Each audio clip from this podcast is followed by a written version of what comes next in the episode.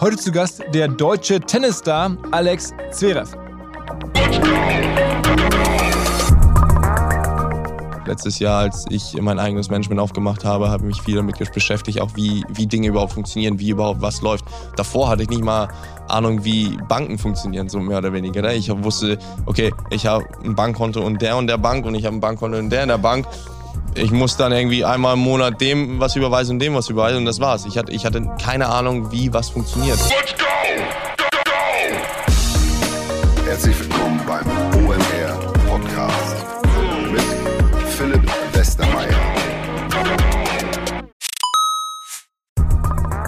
weil die Kolleginnen und Kollegen von Instafo, also der Jobplattform für den Tech- und Sales-Bereich, von der ich hier schon häufiger berichtet habe, mittlerweile bei uns doch groß engagiert sind hier im Podcast. Ihr hört immer wieder hoffentlich von Instafo. Deswegen habe ich die Kollegen vor kurzem mal selber persönlich kennengelernt und war wirklich sehr angetan. Sie haben mir dazu erzählt, es gibt eine neue Finanzierungsrunde in die Firma. 10 Millionen werden da investiert. Das ganze Thema wird also immer relevanter. Daher nochmal hier mit Nachdruck der Hinweis. Wer Menschen sucht im Bereich Tech und Sales, denkt an Instafo. Die haben da scheinbar wirklich eine neue magische Soße gefunden, wo sie über ihre Plattform ein automatisiertes Matchmaking zwischen Arbeitnehmer und Arbeitgeber ermöglichen und das ist im direkten Marktvergleich dreimal effektiver, was die Quote von Bewerbung zu Einstellung angeht. Hilft natürlich auch, dass sie bereits über 100.000 passende Talentprofile auf der Plattform haben und dass man sehr, sehr schnell ins Gespräch kommt. Innerhalb von 48 Stunden bewerben sich die ersten Talente bei den Arbeitgebern oder man kann sogar als Arbeitgeber einer vorselektierten Gruppe an Talenten aktiv eine Nachricht schicken oder sie zum Chatten einladen, um sich noch schneller kennenzulernen und zu prüfen, könnte das passen. Also nicht nur ich und die Geldgeber offensichtlich glauben an Instafo, sondern auch mittlerweile über 1800 Firmen, darunter O2, RTL, HelloFresh, MyPoster, viele, viele weitere. Instafo ist auf OMR Reviews bestbewertet 4,8 Sterne in der Kategorie Recruiting Plattform. Firmen, die nun Instafo ausprobieren möchten, sehr gerne. Ihr spart außerdem 500 Euro auf die erste Besetzung, wenn ihr euch anmeldet über Instafo mit Doppel-F, instafo.com slash OMR. Zurück zum Podcast. Es gab in den letzten Wochen und Monaten die Chance, mit einigen der größten deutschen aktiven Sportstars überhaupt zu sprechen. Angefangen mit Toni Kroos, Dennis Schröder, Marco Reus, jetzt Alex Zverev. Und ich finde, es passt extrem gut zum OMR-Podcast, denn so Sportstars heute sind ja zwangsläufig in sich selbst schon Digitalunternehmer, häufig Influencer, häufig Investoren und im Falle gerade von Tennisspielern ja irgendwo auch Models, denn der Tennisplatz, da haben wir auch drüber gesprochen, ist ja ein moderner Catwalk, ein moderner Laufsteg. Es gibt immer die berühmten Deals mit Luxusuhrenmarken alles haben wir besprochen mit dem Alex Zverev. Worüber wir übrigens nicht gesprochen haben, ist sein Privatleben in allen Facetten. Da gibt es ja ähm, eine Beziehung, über die viel berichtet wird. Da gibt es auch Vorwürfe aus der Vergangenheit, über die ab und zu berichtet wird. Alles haben wir bewusst ausgelassen. Wir haben uns über die ja, sportlichen und geschäftlichen Themen, wie es bei uns immer so üblich ist, ähm, darauf haben wir uns konzentriert. Und ich fand es total interessant zu hören, welchen Weg er gegangen ist, wie er diese Tenniswelt aktuell so sieht, wie er sich selber darin sieht, auch wie er offen darüber spricht, dass er auch viele Jahre lang vielleicht gar nicht gut beraten war, dass er selber viel zu spät Arbeit gemerkt hat. Er war wirklich total offen und hat auch mein persönliches Bild nochmal ganz stark verändert. Ich hatte ihn vorher aus der Außenwahrnehmung anders wahrgenommen als nach dem Podcast, kann ich wirklich so sagen. Was übrigens auch leider der Fall war, ist, wir haben den Podcast aufgenommen, als er noch Nummer zwei in der Welt war. Danach kam dann das Finale der US Open, dann waren die US Open, an denen er nicht mitspielen konnte, vorbei und ist dann nur noch eine Nummer fünf der Welt. Immer noch natürlich absolute Weltklasse, aber aufgrund einer Verletzung, die er bis heute anhält, kann er aktuell nicht spielen. Auch nicht am Davis Cup teilnehmen. Als wir das Ding aufgenommen haben, dachten wir, er würde jetzt vielleicht den Davis Cup spielen, aber stellt sich raus, er kann immer noch nicht spielen. Hoffentlich in den nächsten Wochen oder Monaten wieder eingreifen. Erstmal gute Besserung auf diesem Wege, aber damit rein ins Gespräch mit Alex Zverev und achtet darauf, eine WhatsApp-Gruppe aus Monaco war mein persönlicher Höhepunkt. Auf geht's. Moin. Ja, guten Tag. Ähm, erzähl mal, ist irgendwie Hamburg für dich schon Heimat, ne? Hamburg ist die Stadt, wo ich, wo ich groß geworden bin, wo ich geboren bin, wo ich aufgewachsen bin. Also ich bin hier zur Schule gegangen. Ähm, ich habe hier mein ganzes Leben lang gelebt. Also es ist schon die Stadt, wo die Heimat für mich ist. Deswegen Hast ist es immer besonders, zurückzukommen, ist immer besonders irgendwie hier zu spielen und irgendwie auch einfach mal da zu sein. Ne? Ist ähm, dir aufgefallen, dass in den letzten Tagen so in Hamburg besondere Sachen passiert sind in Bezug auf die Ehrenbürger unserer Stadt hier? Ich bin, ich bin tatsächlich erst gestern angekommen. Ähm, ist ja einer verstorben. Uwe Seeler war Ehrenbürger. Das, das weiß ich, aber das ist ja nicht vor ein paar Tagen, das ist ja schon vor ein paar Wochen passiert. Und, und Ulle Lindenberg ist Ehrenbürger geworden. Habe ich, ich auch gehört. Ähm, ich meine, Uwe Seeler, äh, absolute Sportlegende. Ich glaube, die größte Sportlegende, die wir in Hamburg haben. Ne? Also das muss man auch wirklich so sagen. Ähm, hatten ist ja nicht mehr da. Deswegen ich habe mich gefragt, Hatten. wer könnten denn die Neuen sein? Ja. Und dann denkt man sich, okay, so wer sind, was gibt's da für Weltstars? Und auf einmal denkt man, okay, rein theoretisch irgendwie du bist ja, irgendwie aber ich bin, ich, bin, ich, bin noch in, ich bin noch in meiner Karriere, ich bin noch mittendrin. Ne? Also es ist schon mal, glaube ich, noch mal was anderes, wenn du schon äh, fertig bist mit deiner Karriere, dann kann man zurückblicken und sagen, oh, das habe ich erreicht, das habe ich nicht erreicht und so weiter und so fort. Bei mir ist es immer noch so mittendrin, deswegen, ich sehe mich nicht als Legende, ich sehe mich nicht irgendwie als äh, großartigen Superstar oder noch was. Also Du bist im goldenen Buch der Stadt. das bin ich schon. Nach, ähm, nach dem Olympiasieg war das, ne? Nach dem Olympiasieg letzten Jahr. Ja.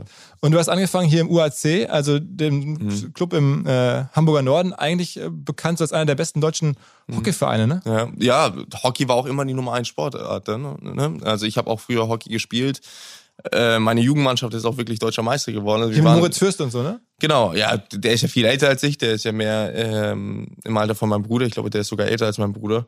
Ähm, aber der hat auch früher bei meinem Vater Tennis trainiert, lustigerweise. Also ich kenne ihn sehr, sehr gut. Wir kennen seine ganze Familie, ganze Familie sehr, sehr gut auch. Ähm, ist mein Heimatverein. Ich bin dort quasi geboren, auf den, auf den Tennisplätzen dort. Aber Hockey, was sagen, hast du dann irgendwann aufgehört? Also auf, Ich habe mit zwölf, ich habe mit zwölf äh, Hockey und Fußball aufgehört. Ich habe tatsächlich drei Sportarten gespielt, bis ich zwölf Jahre alt war. Und dann hatte ich einfach die Zeit nicht mehr, weil ich wollte mich wirklich auf eine Sportart konzentrieren, auf Tennis. Und ähm, ja, dann habe ich halt die anderen, hatte ich, bin ich nie, irgendwann nicht mehr zum Training gegangen, bin ich irgendwann nicht mehr, äh, hatte ich einfach nicht mehr die Zeit für die Punktspiele und so weiter. Deswegen habe ich dann aufgehört. aber war dann mit zwölf so ein bisschen schon klar, okay, im Tennis, das könnte auf jeden Fall mal richtig gut werden. Klar ist nie was. Ne? Also ich war talentiert, ich war gut, ähm, aber ich war jetzt nicht einer der Besten in, in Europa. Ich war jetzt vielleicht Nummer 5, Nummer 6 in Europa oder sonst was. Ich war 12? nie mit 12, mit, mit 13, 14 war ich auch Nummer 6, Nummer 7 in Europa in meinem Jahrgang. Ne? Aber ich war nie Nummer 1, ich war nie Nummer 2. Das hat sich dann irgendwie später so ein bisschen entwickelt und ich glaube auch durch die Hilfe von meinen Eltern und durch die Hilfe von meinem Bruder auch später dann einfach ähm, habe ich einfach gesehen, wie das Profileben funktioniert und das hat, hat mir, glaube ich, auch schon sehr geholfen. Ich meine, hat Hamburg dir ein bisschen geholfen? Weil als du 17 warst, habe ich gesehen, da hast du ja Wildcards gekriegt, hier bei dem Turnier in Mhm. Hamburg zu spielen. Und das war dann sozusagen das Ticket, nicht so die ganz kleinen Turniere spielen zu müssen, sondern relativ schnell groß einsteigen Das zu können. war, das war so ein bisschen der Anfang. Also ich bin von 300 auf der Welt äh, auf 130 in der Welt gegangen. Ähm, innerhalb von einer Woche. Ich habe die Halbfinale in Hamburg gespielt, natürlich Mit 17. mit 17 durch äh, mit, mit einer Wildcard hier in diesem Stadion, das war schon was Besonderes. Ne? Also auf einmal hat, äh, war wirklich die ganze Stadt Hamburg so ein bisschen Tennis interessiert zum ersten Mal seit Jahren wieder und das war schon schön zu sehen. Und für einen 17-Jährigen war alles so ein bisschen so, wow, ich spiele das erste Mal im großen Stadion, ich spiele das erste Mal vor einem riesen Publikum. Das war schon besonders, würde ich sagen.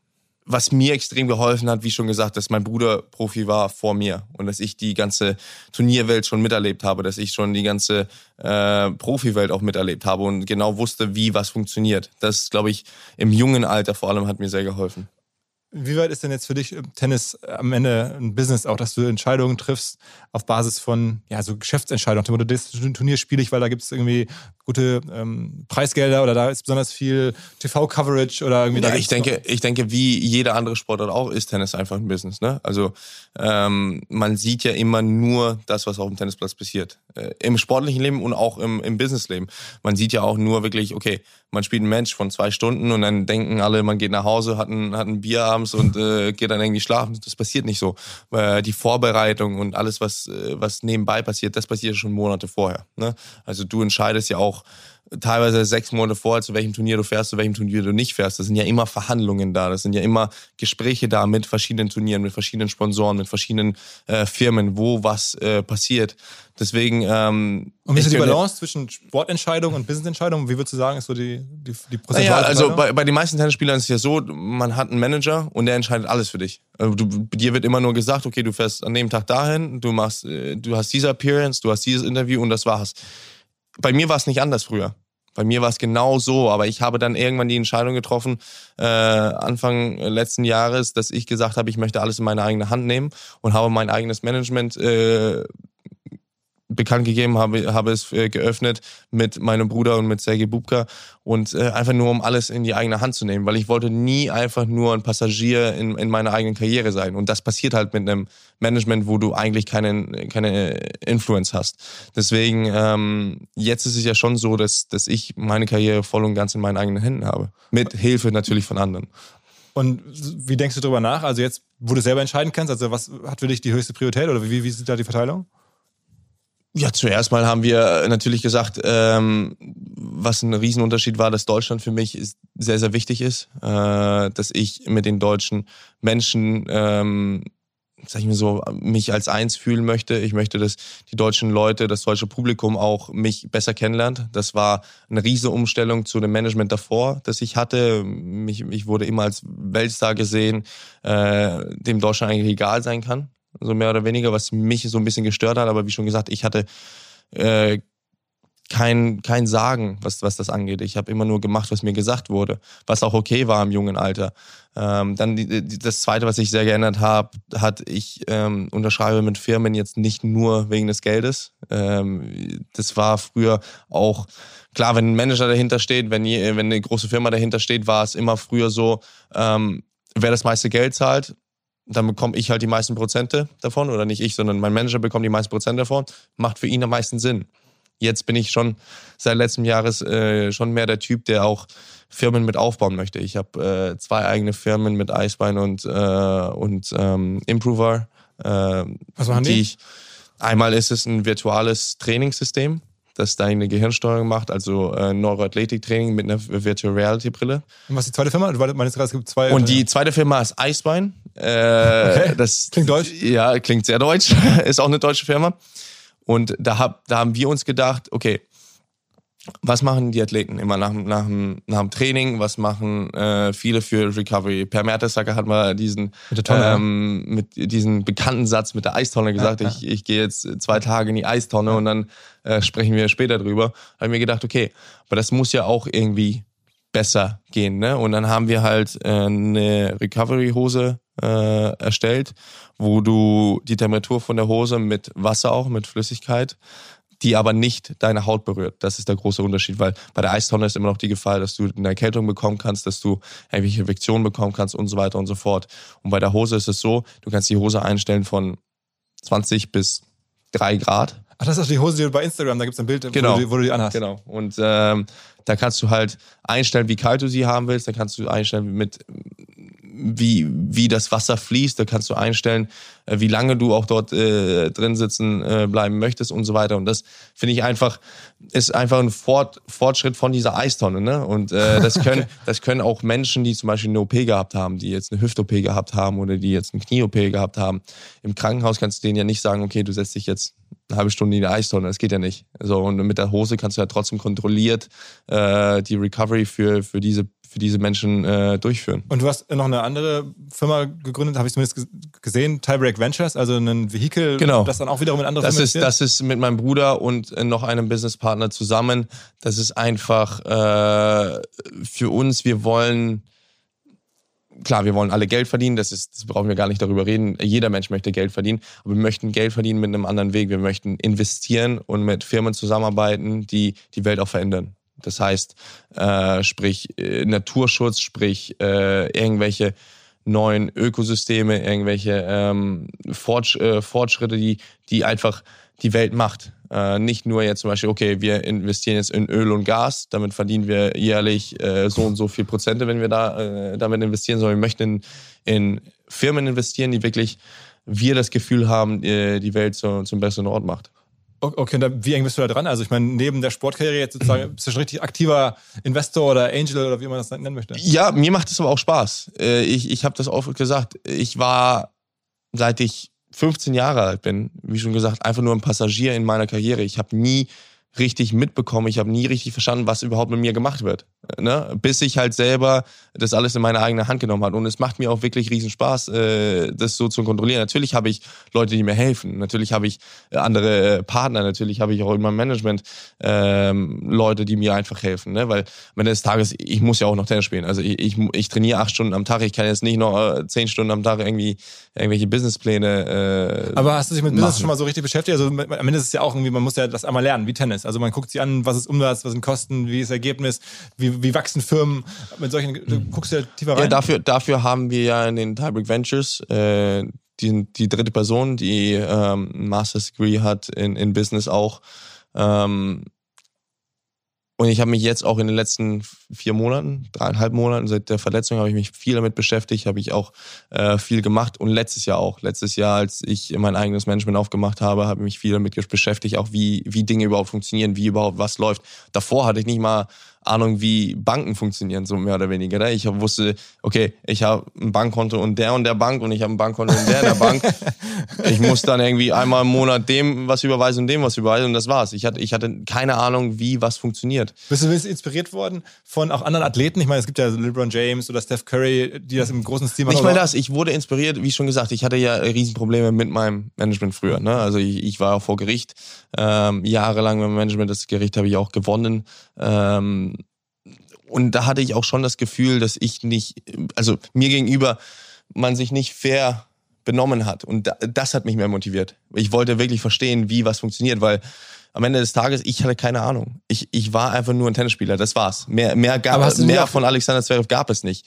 Und jetzt verstehe ich schon, wie, wie halt äh, Dinge funktionieren mehr. Aber äh, sagen wir mal so, im Tennis ist ja so eine ganz große Benchmark ist irgendwie Roger Federer und der mhm. macht das ja auch schon seit längerem, dass der sozusagen krasse Investments macht, hier diese mhm. Schuhmarke On und so, das wirst du wahrscheinlich schon beobachtet haben. Bei ihm ist es ja auch noch so, also wenn er Investment macht, glaube ich, äh, bekommt er es immer für ein Viertel des Preises, ja, mehr oder weniger. Absolut, einfach nur, weil, klar, die, die Firma On, die ist unglaublich gestiegen, seitdem Roger Federer ja. Teil, Teilinhaber der Firma ist. Aber ich glaube auch, dass sie gestiegen ist wegen Roger Federer. Ne? Also ich glaube, das ist schon, macht, macht schon einen Riesenunterschied, ob jetzt Roger Federer mit Nike-Schuhen oder On-Schuhen auf den Tennisplatz geht. Genauso wie als er äh, von Nike nach, äh, zu Uniqlo gegangen ist. Das war ein Riesenboom, nicht nur in der Tenniswelt, sondern generell in der, in der Welt von, von Sportmarken und Sportbrands. Deswegen, alles, was Roger Federer anfasst, wird, wird immer einen riesen Effekt haben. Deswegen glaube ich, ist es immer so, klar, er verdient dann extrem viel Geld damit. Er, er macht die richtigen Decisions, sage ich mal so, aber er macht sie auch zu einem richtig guten Preis. Das muss man auch nicht vergessen. Ist es im Tennis nach wie vor so eine krasse Hierarchie, wo eigentlich, obwohl du jetzt ja die Nummer zwei der Welt bist, mhm. technisch gesehen, ähm, und Olympiasieger, also auch schon krass erfolgreich, guckt man immer, okay, Roger Federer, Nadal, Djokovic, das ist das schon noch so gefühlt ja, eine andere Das Liga? ist ein anderes Level, ne? Also, ich meine, wenn jemand 22 Grand Slams gewinnt oder 20 Grand Slams gewinnt, ähm, das ist, also davon bin ich noch weit entfernt, sag ich mal so. Ne? Ja. Äh, das sind die besten Tennisspieler, die besten Sportler vielleicht aller Zeiten. Also das darf man nicht vergessen. Das ist ein, das Denk ist mal Michael nach, Jordan. Wenn man spielt? Also wenn man Bitte? spielt, denkst du darüber nach? Ja, dann möchtest du gewinnen. Also das, das habe ich auch ein paar Mal schon geschafft, sag ich mal so. Ja. Also, gegen die Spieler äh, habe ich immer gute Matches. Ähm, ich sage jetzt nicht, dass ich immer gewinne, aber ich habe immer gute Matches. Ähm, aber das sind schon wenn man jetzt auch über die Businesswelt spricht, mit einem Michael Jordan will, will, jeder was zu tun haben. Mit dem Roger Federer will, will auch jeder was zu tun haben. Das, das ist äh, einfach nur auch vom Sportlichen gesehen, das, das ist einfach wirklich ein anderes Level noch. Es gibt ja so ein paar Sportler, mit denen du äh, also rumhängst, die gar mhm. nicht Tennis spielen. Also zum Beispiel, mhm. mir ist mhm. aufgefallen, Jimmy Butler, ja. ähm, äh, NBA-Star, mhm. Miami Heat. Äh, wie kommt das? Er liebt Tennis, ich liebe Basketball. Äh, wir haben uns das erstmal kennengelernt in Wimbledon. Äh, kam mal zu einem von meinen Matches und äh, so hat es irgendwie angefangen. Dann war ich, äh, dann war er bei ganz vielen Turnieren. Der war bei US Open, beim Labour Cup bei mir und so weiter und so fort. Dann war ich bei ihm in, der, in, bei, in Miami in der Woche lang, haben wir zusammen trainiert, teilweise auch. Das, das entsteht einfach, weißt du, die, dieser Kontakt äh, zwischen Sportlern entsteht halt einfach oft, weil das Interesse an den anderen Sportarten ist halt einfach da. Ich liebe Basketball, ich liebe die Miami Heat. Miami Heat ist meine meine Mannschaft. Nicht Mavericks, obwohl Nowitzki da war. Nee, auch äh, lustiger. Ich kenne Dirk auch äh, und ich liebe Dirk. Also, er ist einer der, der tollsten Typen auf der Welt. Aber als äh, Dallas gegen Miami gewonnen hat, war ich schon enttäuscht, sag ich mal so. Darf man als Deutscher nicht sagen.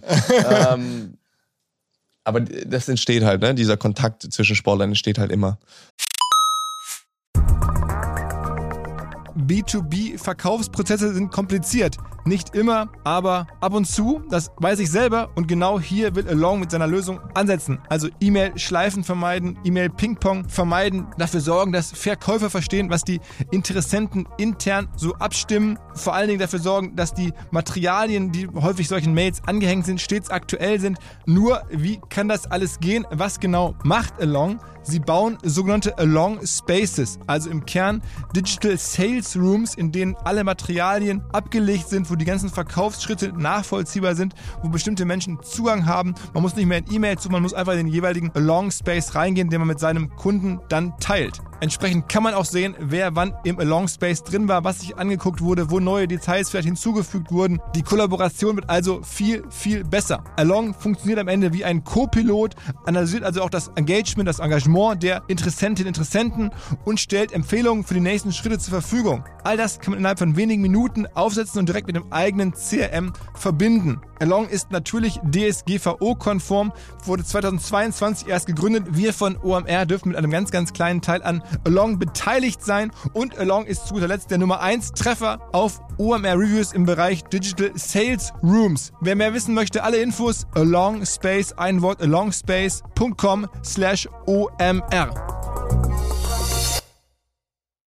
Zurück zum Podcast sag mal, im Basketball ist jetzt ja in den letzten Jahren extrem viel passiert, weil die so super analytisch geworden sind. Ne? Früher mhm. hat man immer versucht, irgendwie nah am Kopf die Punkte zu machen. Zwei Punkte, dann hat man verstanden, okay, ein Dreier werfen ist irgendwie sinnvoller mhm. ähm, und auch die Quoten werden, gehen hoch und also sehr viel so Sports Analytics. Mhm. Ähm, guckst du auf Tennis auch so, da fragst du dich jetzt so, okay, was kann ich irgendwie an analytischen Eckdaten, KPIs, wie kann ich versuchen, Tennis nochmal anders zu verstehen, weil das im Basketball ja so offenkundig das ganze mhm. Spiel verändert hat? Ich glaube, Mannschaftssportarten generell sind mehr statistische Sportarten, glaube ich, weil du kannst mehr machen. Tennis ist eine eins gegen eins Sportart, es ist eine Sportart, wo du mehr auf deinen Instinkt hören musst auch, äh, glaube ich. Ähm, schwierig, weil du musst gegen verschiedene Gegner musst du eigentlich einfach verschieden spielen. Ne? Also wenn du zum Beispiel gegen Rafa Nadal spielst oder wenn du gegen Novak Djokovic spielst, das sind zwei verschiedene Typen. Ne? Das sind zwei verschiedene Spielarten und da musst du dich auch anpassen. Und das andere ist ja auch, die besten Spieler der Welt passen sich auch immer an. Und Aber guckst du dir die Zahlen an? Also guckst du dir, also machst du das quantitativ oder machst du das aus das, dem Bauch? Das mache ich schon. Ich mache, ich, ich schaue mir schon Statistiken an. Das, das, das, das mache ich schon. Aber ähm, ich glaube, das bringt mehr in Mannschaftssport. Es bringt mehr im Fußball, es bringt mehr im Basketball. Das, das glaube ich schon. Okay, das heißt irgendwie so der, die Idee zu sagen, wie viele Tage Pause braucht man zwischen Turnieren, das irgendwie alles stelle ich mir so vor oder auch. Ach so, ja, aber das, das teilweise, das teilweise können wir gar nicht mitentscheiden, weil wir haben, wir haben einen Spielplan den wir halt spielen müssen. Wir haben die vier Grand Slams, die wir spielen müssen oder spielen wollen auch. Wir haben die neun Master Series, die von, von der ATP als Pflichtturniere gesehen werden. Dann müssen wir im Jahr, glaube ich, zwei 500er noch spielen oder drei 500er noch spielen. Das heißt, das Jahr ist schon voll. Du spielst 18, 19 Turniere wo du gar keine Wahl aber hast. Zum Beispiel Doppel spielen, also ich hatte irgendwie mal wahrgenommen, Roger Federer spielt bewusst wenig Doppel, weil ihm das einfach gar nicht ich spiele, aber Ich spiele aber auch kein Doppel. Ich spiele nur Doppel, wenn es mit meinem Bruder ist oder wenn ähm, mein bester Freund Marcelo Mello mich irgendwie bittet, mal mit ihm Doppel zu spielen, weil er keinen anderen Partner gefunden hat oder irgendwie sowas. Oder ich spiele jetzt, ich spiele jetzt Doppel, wenn ich lange kein Turnier mehr gespielt habe und dann als erstes Match irgendwie mal reinkommen möchte. Das, das, das mache ich schon, aber ich sage jetzt nicht, dass ich mich auch in meiner Karriere aufs Doppel konzentriert. Ich habe noch, glaube ich, ich habe einmal in meiner Karriere Doppel gespielt bei einem Grand Slam und das war, als ich 19 war. Also das, das ist jetzt nicht, also Doppel ist wirklich nicht. Äh okay, okay, also, aber generell dachte ich, es wäre naheliegend im Tennis auch noch analytischer ranzugehen. Im Baseball ist es ja auch richtig krass, da hat es ja angefangen mit diesem Moneyball, mhm. wo sie genau gucken. Mittlerweile gibt es ja auch alle Arten von Messungen. Ja, aber nochmal, also aber jeder einzelne Sport, den du genannt hast, ist, ist eine Mannschaftssportart.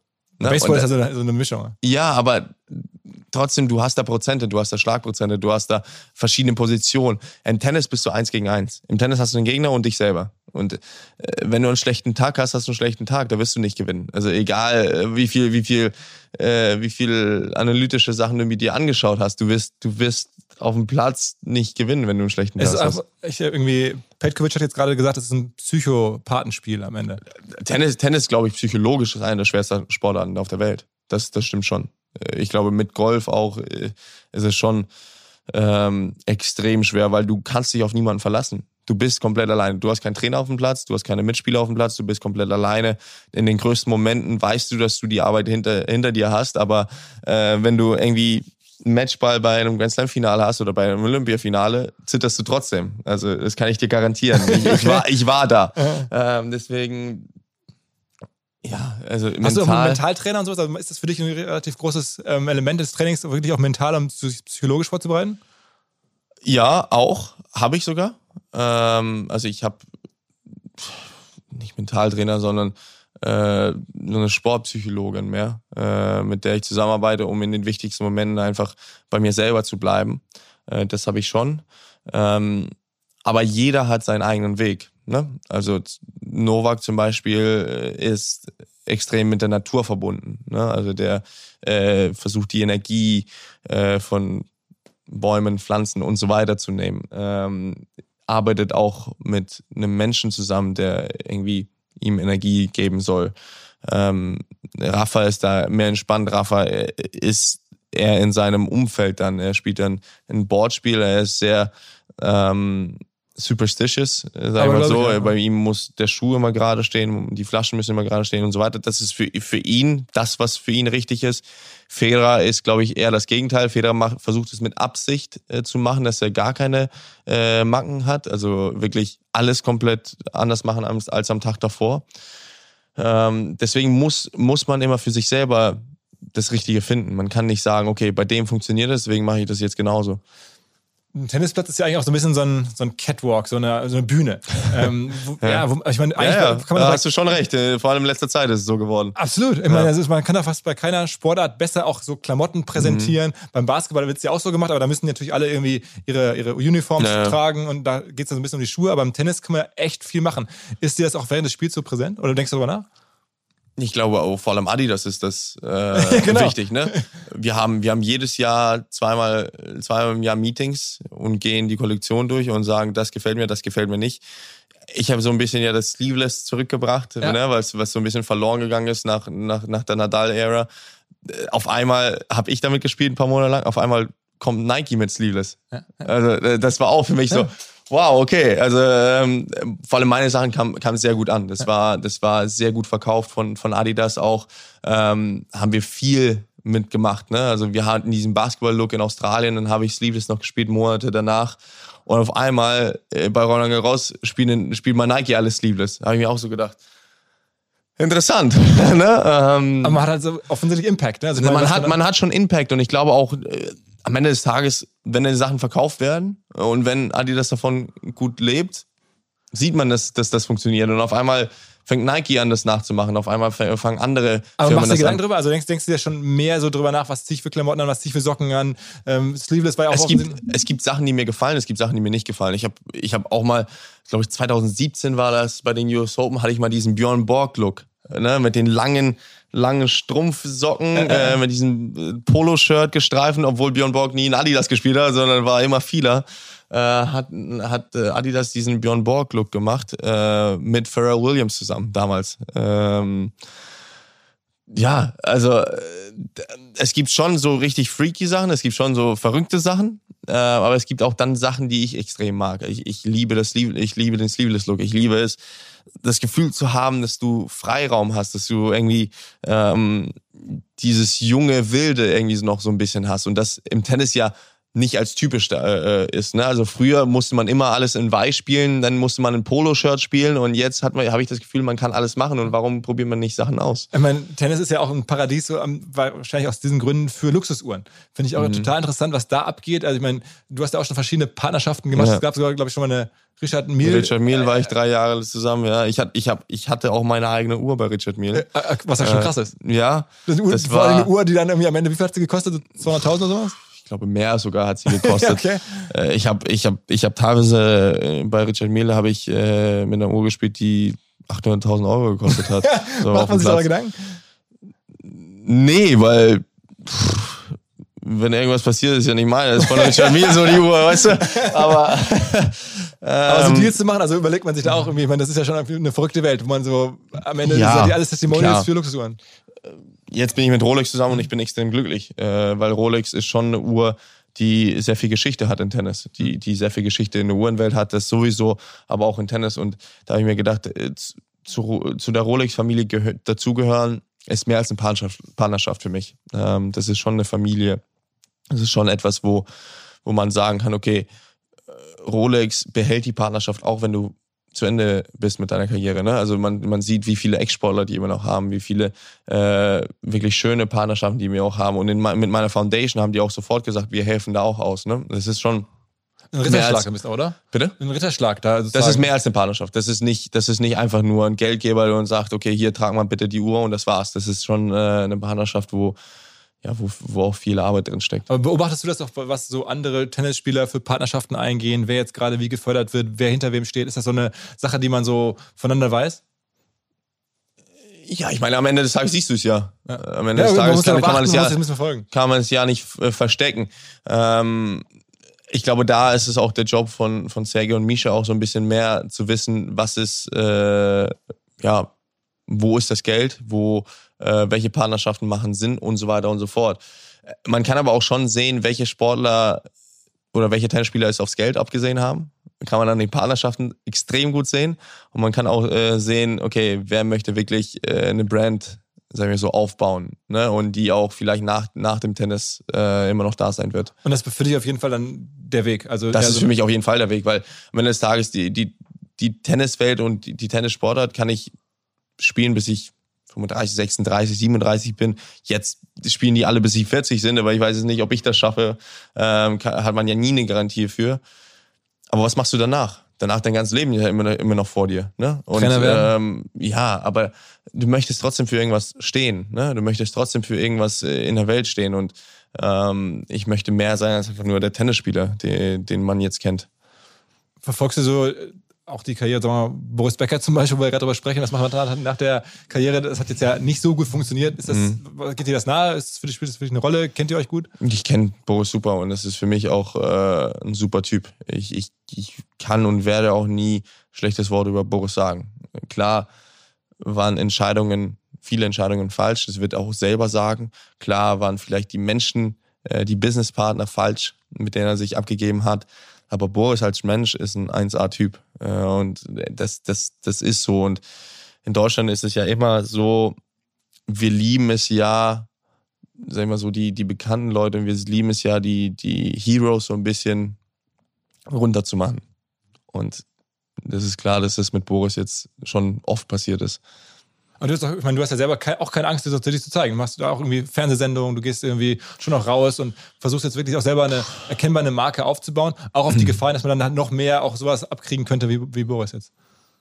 Gut, ich werde es auch abkriegen. Also ich werde es immer abkriegen. Äh, Ich habe ich hab das auch schon oft genug in meiner Karriere äh, bekommen, aber am Ende des Tages, die Medien heutzutage, das habe ich ja oft gesagt, auch äh, schon, die Geschichte ist wichtiger als die Wahrheit, teilweise.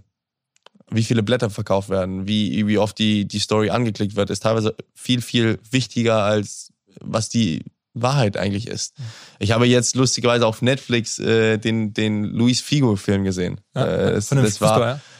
es ist ja Wahnsinn, das hat ja damals schon angefangen. Also wie viel da gelogen wurde, wie viel da wirklich äh, der eine verarscht den anderen. Äh, diese Marker, Marker oder irgendwie Diese sowas. spanische Sportzeitung. Genau. Äh, Was die da alles geschrieben hat und die sagen ja auch öffentlich, das war gelogen, das war frei erfunden. Also die, die sagen das ja. Da gibt es Wechsel, ja glaube ich, zwischen äh, von Real zu Barca oder so. genau von von Barca zu Real. Ja, ja. Die sagen das ja öffentlich, die sagen ja, ja, das war frei erfunden, aber das war die Geschichte halt und das hat jeder gelesen in Spanien. Dann denke ich mir auch so, wie oft das, äh, wie oft das bei mir passiert ist, wie oft das bei anderen Sportlern passiert ist, das ist ja also, das ist ja Wahnsinn. Wie wichtig ist für dich sozusagen über Social Media, über Insta oder so eine eigene Geschichte zu erzählen? Ja, aber teilweise, teilweise darfst du ja deine eigene Geschichte gar nicht erzählen, ne? Weil äh, ich habe das oft gesagt, du darfst, du darfst teilweise gar nicht äh, öffentlich sagen oder öffentlich so sein, wie du es sein möchtest. Du darfst nicht, du musst immer alles korrekt sagen. Du musst immer äh, dich korrekt präsentieren. Da bin ich überhaupt nicht der Typ für. Ich bin nicht der Typ, der immer alles so sagt, wie es ihm vorgeschrieben wird. Ich bin nicht der Typ, der sich immer so präsentiert, wie ihm das vorgeschrieben wird. Ich, ich möchte ich sein. Und das darf man heutzutage gar nicht, weil auf Social Media hat jeder eine Meinung, außer eigentlich du selber. Du selber darfst zu dir eigentlich gar keine Meinung haben. Aber machst du dir viel Gedanken? Also es ist für, das, das für dich ein, ein Instrument sozusagen, wo du ja offensichtlich mit einer Marke auch bauen kannst. Ich meine, da folgen dir fast zwei Millionen Menschen. Denkst Mhm. du so strategisch drüber nach?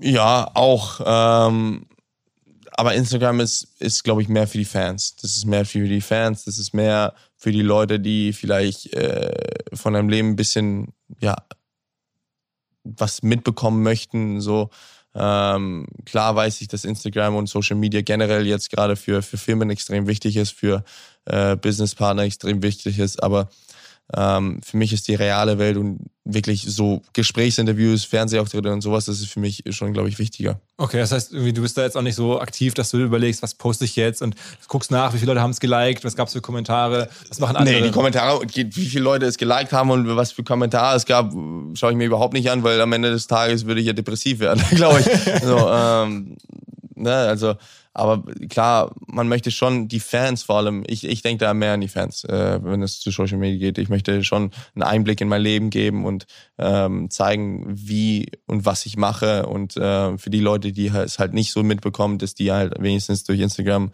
sehen, wie mein Leben aussieht. Ich dachte, irgendwann kommt vielleicht die große Kollaboration mit Paul Ripke.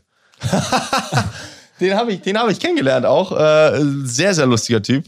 Ähm, er hat ja einige Weltmeister miterlebt. Der war ja, ja dabei bei das stimmt. 2014, dann, dann, dann Nico Rosberg. Ja, das Hamilton. stimmt. Ähm, ja, vielleicht. Mal schauen, okay. ich schließe nichts aus. Paul, hörst du das? Hörst du das?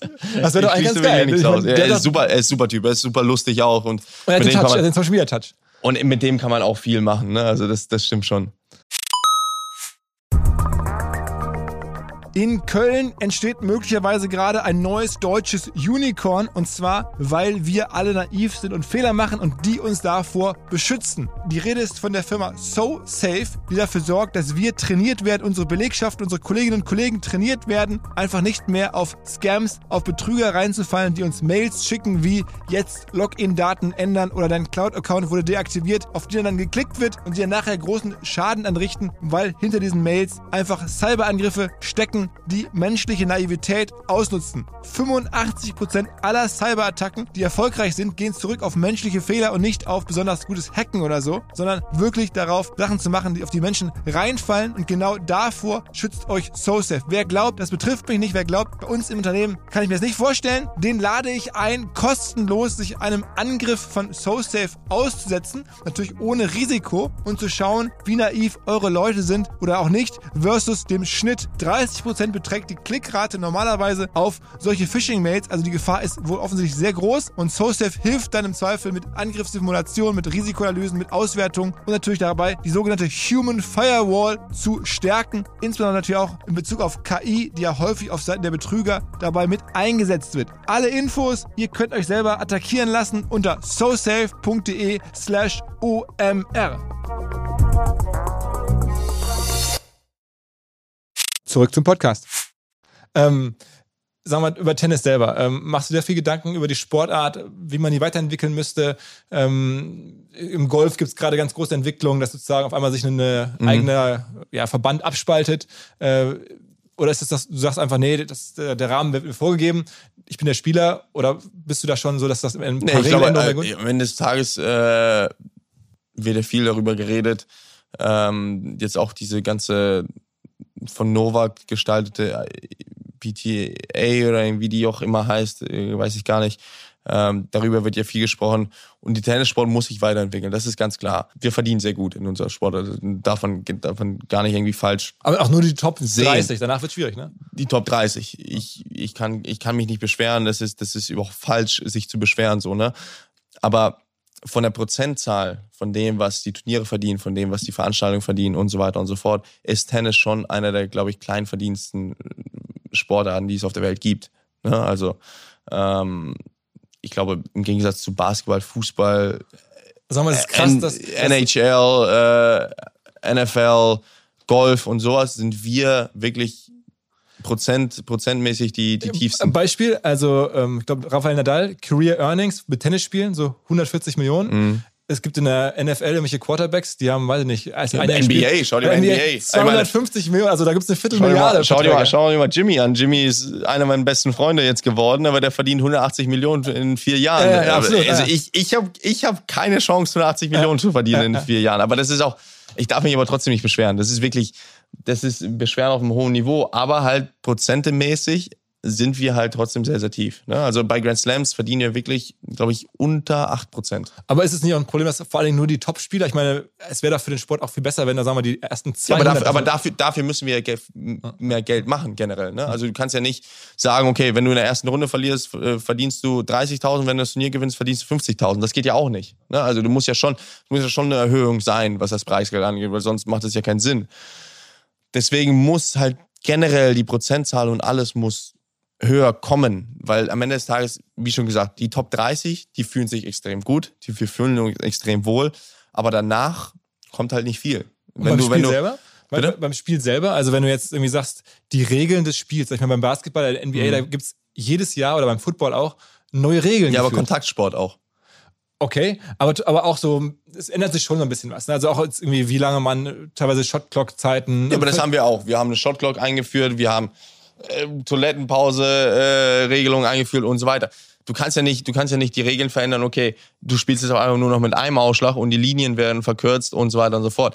Das, das Tennisspiel muss ja bleiben. Also, ne, dass du zwei Ausschläge hast, dass du bis sechs spielst und dass du zwei Sätze gewinnen musst, das muss ja bleiben. Die kleinen Regeln, die können sich verändern und die verändern sich auch. Wir haben eine Shotclock, wir haben äh, die Toilettenpausenregeln, wir haben, äh, ich, ich, weiß es jetzt nicht mal aus dem, aus dem Kopf heraus, aber es verändern sich schon Dinge. Bei Grand Slams werden jetzt im fünften Satz werden Tiebreaks gespielt, ne? Und das sind schon Veränderungen, die groß sind. Davis Cup wird jetzt nur noch äh, Best of Three gespielt. Wir, wir, wir spielen jetzt nicht mehr diese Heim- und Auswärtsspiele, sondern wir spielen vieles an einem Ort. Wir haben jetzt hier vier Mannschaften da in Hamburg. Das ist, das ist schon eine Veränderung und der Tennissport äh, verändert sich schon. Aber äh, an sich die generellen Regeln und wie der Tennissport generell gespielt wird, das muss ja immer bleiben. Was waren eigentlich so jetzt über deine Karriere bislang so die krassesten Momente außerhalb des mhm. Tennis, die dir ermöglicht wurden, weil du so gut Tennis spielst? Also ich habe gesehen, es gibt so Bilder, wo du mit Jay-Z rumhängst und so. ähm, was sind so die Momente, wo du sagst, okay, das war jetzt krass? Ja, es nicht, sind nicht mal Momente, sondern es sind Bekanntschaften, die halt die die krassesten sind, wie du selber gesagt hast. Jay-Z, auf einmal bin ich eingeladen zu seinem, zu diesem 4040 Club in New York, zu seinem Geburtstag so von seinem Club, hänge dann mit ihm auf einmal ab. Ne? Also das war schon so, okay, ein bisschen surreal. Ne? Ähm, dann, pff, ja, Freundschaften auch, wie mit Jimmy, Freundschaften wie mit, mit anderen Fußballspielern und so weiter. Das hast du da so, wer ist da so bei dir eng? Ja, Jimmy, glaube ich, von den Sportlern ist schon sehr extrem eng. Äh, für mich immer noch eine sehr enge Person ist Roger, muss ich auch wirklich äh, ehrlich sagen. Er hat mir viel geholfen in meiner Karriere. Ähm, Fußballspieler, die, die ganzen Bayern-Jungs, Thomas Müller, äh, habe ich, hab ich ein bisschen Kontakt mit. Ähm, aber dann vor allem die AS Monaco-Jungs, ne? Kevin Volland, äh, Nübel. Ähm, Ach, weil ihr in Monaco zusammen rumhängt. Also wir, wir hängen alle zusammen rum. Äh, die, wir, haben, wir haben eine wir haben bei WhatsApp so eine Gruppe, die heißt Stammtisch, Monaco Stammtisch. Das sind die ganzen äh, Fußballer, die bei Monaco spielen, die ganzen Formel-1-Fahrer, also sprich Hülkenberg, äh, ein paar andere Jungs. Da haben wir, Ro okay, da haben wir, da haben wir Robert Geis noch in der Gruppe. Wirklich? Ja, der ist, der, ist, der ist, muss ich sagen, einer der lustigsten da. Das kann ich mir vorstellen, das glaube ich. Ja, ja der, ist, der ist schon sehr lustig, das was das also angeht. Deutsche in Monaco, die zusammen Ja, Wahnsinn. Ähm, der hat uns jetzt auch alle zum, zum Oktoberfest eingeladen, hat mir, hat mir äh, gestern geschrieben, ob ich Samstag mit ihm zum Oktoberfest möchte. Ich habe ihm zurückgeschrieben, ich bin schon in Hamburg leider, aber danke für die Einladung. Ähm, ja, deswegen, wir haben schon eine lustige Gruppe. Okay. Ähm, sag mal, äh, du hast vor kurzem das äh, Thema Diabetes öffentlich gemacht. Mhm. Ähm, ich, ich, ich finde das natürlich super, hast eine Stiftung dazu gegründet ja. und eigentlich ist es ja genauso die Chance, du hast diese große Bühne, Tennis Runway, haben wir gerade gesprochen, da was äh, für zu machen. Mhm. Ähm, warum ist das so lange so schwer gefallen? Weil ich mich sehr lange damit unwohl gefühlt habe.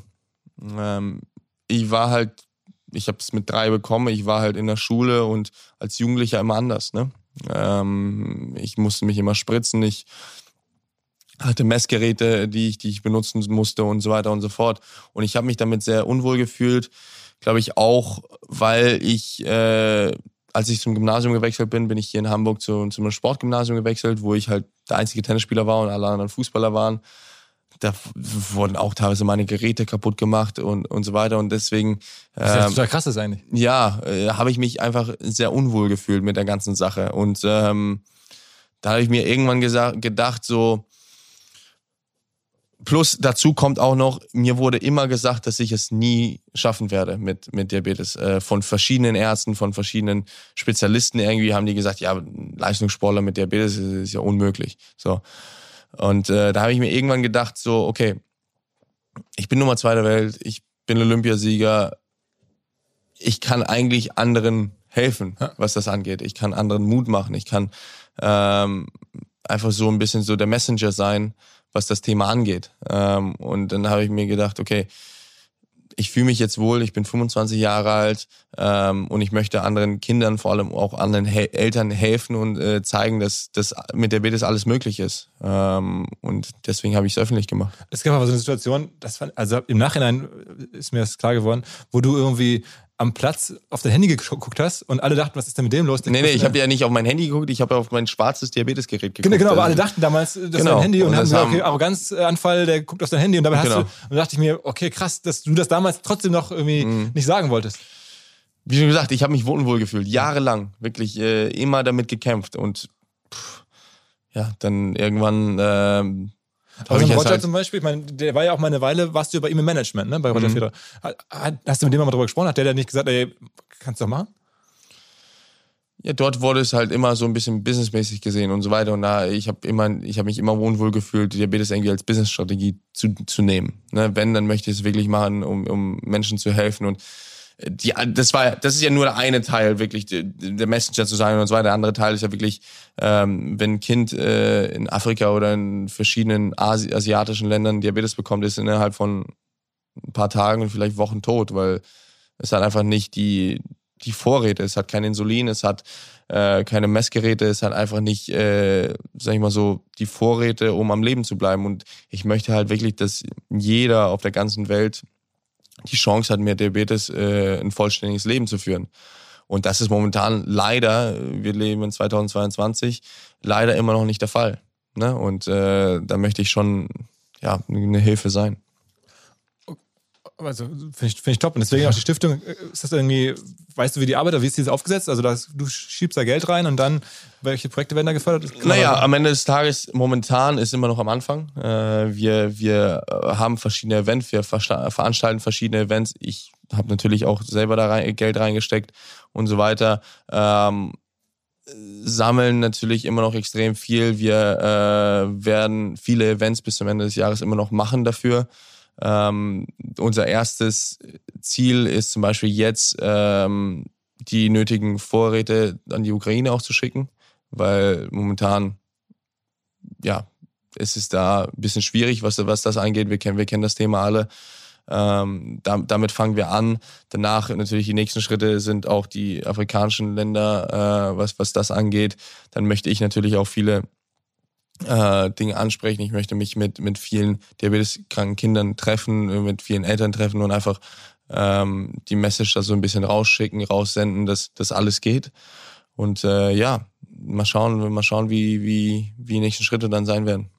So, was ist es eigentlich mit Tennisspielern und äh, Vätern häufig? Also ich habe das Gefühl, äh, ich habe irgendwie das, ND, ja. hast du das, ND, äh, das, das Agassi-Buch gelesen?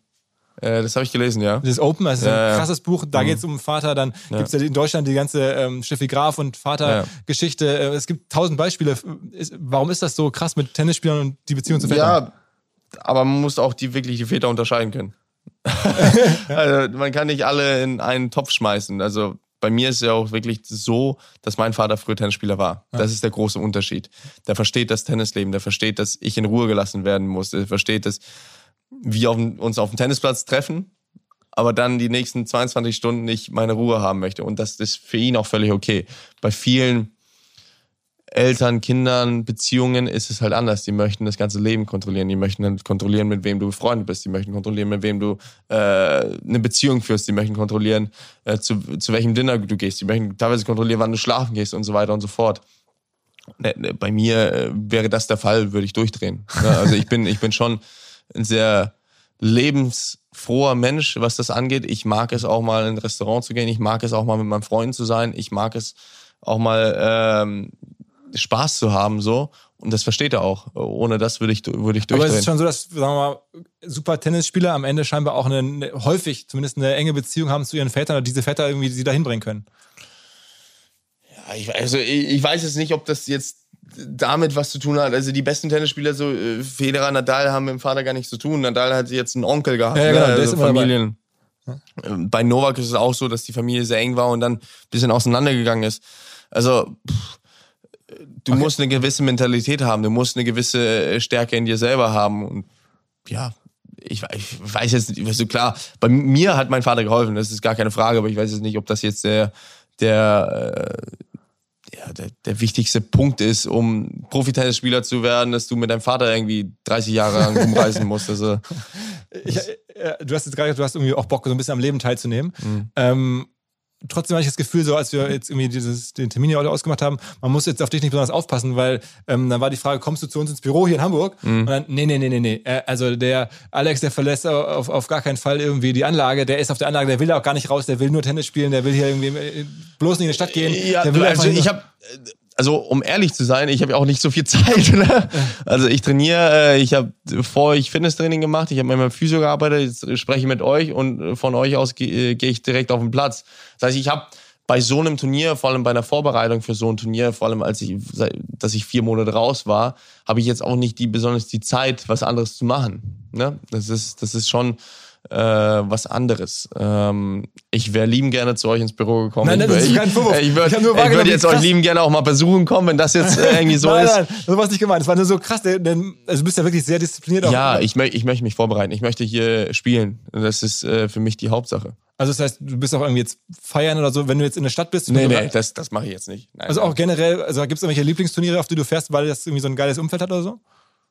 Ja, aber das Umfeld heißt ja nicht, dass ich feiern gehe. Das Umfeld ist äh, einfach nur, ich liebe Madrid zum Beispiel, weil ich dort zweimal gewonnen habe, einmal Finale gespielt habe und ich das Stadion geil finde. Also, ne? also, also was macht ein gutes Turnier am Ende aus für dich? Wo, wo, wo fährst du Vieles. Also erstmal gewinnen hilft immer. Ähm, teilweise die Atmosphäre auch. Ich liebe Australien zum Beispiel, da habe ich auch noch nie gewonnen, aber ich liebe es einfach dort zu sein. Ich liebe die Menschen, ich liebe die Atmosphäre drumherum, ich liebe es in der Stadt dort zu sein, äh, abends essen zu gehen und so weiter. Ich liebe Rom zum Beispiel. Ähm, aber es ist wirklich die, mehr so die Stadien, die Atmosphäre in den Stadien, das ausmacht und nicht. Nee, nicht nur. Auch das drumherum. Also wie schon gesagt, das in Australien das drumherum finde ich super. Also äh, ich finde die Stadt super, ich finde ähm, die Menschen super und ich finde alles drumherum einfach wirklich entspannt und geil auch, äh, um ehrlich zu sein. Deswegen, es ist nicht nur das Stadion. Die Stadion, die Stadien gefallen dir die, wo du gewinnst. Das ist ganz einfach. Welches ist das härteste für dich? Turnier? Härteste? Ja. Zu gewinnen? Wahrscheinlich, ja. Puh, wahrscheinlich Wimbledon, weil ich auf Rasen nicht Aber so alle sagen nach US Open sei das härteste Turnier. Das habe ich immer so gelesen. Weil da alle so laut sind, weil da so viel Action ist und weil da ständig Flugzeuge sind und so. Nee, das finde ich gar nicht. Ich finde, ich finde US Open zum Beispiel eins der entspanntesten. Ich finde die härtesten beiden sind Roland Garros, weil es am Sand ist, also das physische Turnier, äh, und Australien, weil es da 45 Grad ist. Das sind die beiden härtesten. Kann man nachvollziehen, ja. Das sind die beiden härtesten. Und letztes Jahr Tokio war krass. Also Tokio war, wir haben in 40 Grad Hitze, 100% Luftfeuchtigkeit, da waren wir alle tot teilweise. Wie guckst du eigentlich viel auf die anderen Spieler? Also beschäftigt man sich viel mit den Gegnern und dass du beobachtest, was machen die, wer kommt da jetzt neu rein, bist du jetzt enger an US Open dran und während wir sprechen, laufen ja noch US Open. Die, die neuen, also die neuen Spieler, die jungen Spieler, damit beschäftigst du dich, weil die, die sind halt neu, die anderen kennst du. Ne? Also die, die neuen, die jungen, damit beschäftigst du dich, glaube ich, schon. Mit dem Alcaraz haben sich, glaube ich, viel beschäftigt äh, in den letzten paar äh, Monaten. Äh, mit Sinne haben sich viele beschäftigt, aber das schon, glaube ich, seit einem, zwei Jahren.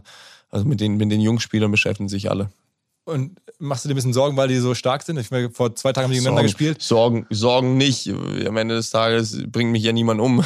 also, ja gut, aber die verhindern, dass du einen Slam gewinnen könntest. Ja, momentan haben es andere verhindert, sag ich mal so. Ja. Momentan haben immer noch äh, die Novaks und die Raffas auf der Welt verhindert, nicht, nicht Ich meine, du hast ja Alcaraz noch geschlagen bei, bei French Open. Alcaraz habe ich geschlagen, äh, Sinner habe ich letztes Jahr bei den News Open geschlagen.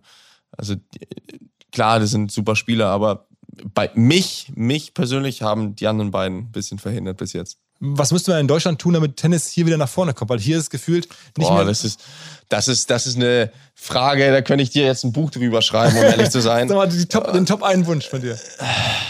Dass sich die Mentalität ändert. In Deutschland? Ja. Gegenüber Tennis? Gegenüber Sport generell, um ehrlich zu sein. Du brauchst einfach mehr Sportler, die Bock drauf haben, oder? Nee, du brauchst mehr Eltern, die dafür bereit sind, äh, etwas aufzugeben. Okay. Ja. Weil es halt so hart ist, auch als äh, da ja, weil, weil Prioritäten, ne? Also Prioritäten setzen, ähm, die Mentalität, die Mentalität dafür haben, wirklich äh, Einsatz dafür zeigen, dass man äh, Tennis äh, spielen möchte. Beim Fußball ist was anderes. Fußball übernimmt der Verein alles, beim Tennis nicht. Okay, das heißt, du brauchst irgendwie eine Struktur, die überhaupt Stars hervorbringen kann. Du brauchst wirklich Eltern, die bereit sind dafür, was zu tun. Ja, ja. Und trotzdem, was, was glaube ich, wir in Deutschland nicht so viel haben. Ja. Um ehrlich zu sein. Am Ende kann man fast sagen, dass ist das Land so ein bisschen zu satt für, für Profi. Das, das, Land, das Land ist für Fußball gemacht, nicht für Tennis. ja, okay. Wenn ich das so sagen darf. Aber ich meine, es wär, ich meine, man hat ja schon mal gesehen, es geht ja, es ist ja möglich. Also ja es geht, aber jetzt mal, jetzt mal ernsthaft gesehen, wie viel haben meine Eltern dafür aufgegeben? Wie viel haben meine Eltern dafür gemacht? Das ist schon, das ist was anderes. Also das ist jetzt nicht äh, etwas, was, was viele machen und machen wollen. Ja, ne? ja, ja. Okay, okay, okay. Vielen Dank für deine Zeit. Vielen, vielen Dank. Alles klar. Danke. Ciao, ciao. Unsere Kolleginnen und Kollegen von Charles, der Firma, bei der wir auch zu einem ganz, ganz kleinen Teil beteiligt sein dürfen, die sagen, Marken befinden sich in einer Customer Acquisition Crisis. Der Kampf um Aufmerksamkeit und Kunden wird einfach immer teurer und schwieriger. Das heißt, wenn man einen Neukunden gewonnen hat, dann muss man natürlich möglichst viel mit diesem Kunden machen. Und eine Konsequenz dessen ist einfach, dass man versucht, die Kundenbindung auch auf Messaging-Plattformen auszuweiten, um den Kunden dort ansprechen zu können. Genau dabei hilft Charles. Charles hat eine WhatsApp-Marketing-Software, eine Art CRM-System für WhatsApp entwickelt, mit der man natürlich die Kundenbindung erhöhen kann, vor allen Dingen aber mit jedem neuen Subscriber oder mit jedem neuen WhatsApp-Kontakt einer Firma sofort Umsatz machen kann über die richtigen Aktionen mit dem Charles-Tool. Nirgendwo sind die Öffnungsraten und die Aktivitätsraten danach, also auch die Käufe, Umsätze, so stark wie bei WhatsApp und euer Gateway da rein, das ist eben Charles. Die verschiedensten Startup-Brands, von denen man weiß, dass sie Wahnsinns-Wachstumsgeschichten geschrieben haben, Snox, Purelei oder viele andere, nutzen Charles und auch übrigens wir mit OMR. Ich schreibe bekanntlich jeden Freitag einen WhatsApp-Newsletter mit Charles. Wer mehr über Charles wissen möchte, wer es ausprobieren möchte, alle Infos hello-charles.com slash OMR. Zurück zum Podcast. Dieser Podcast wird produziert von Podstars bei OMR.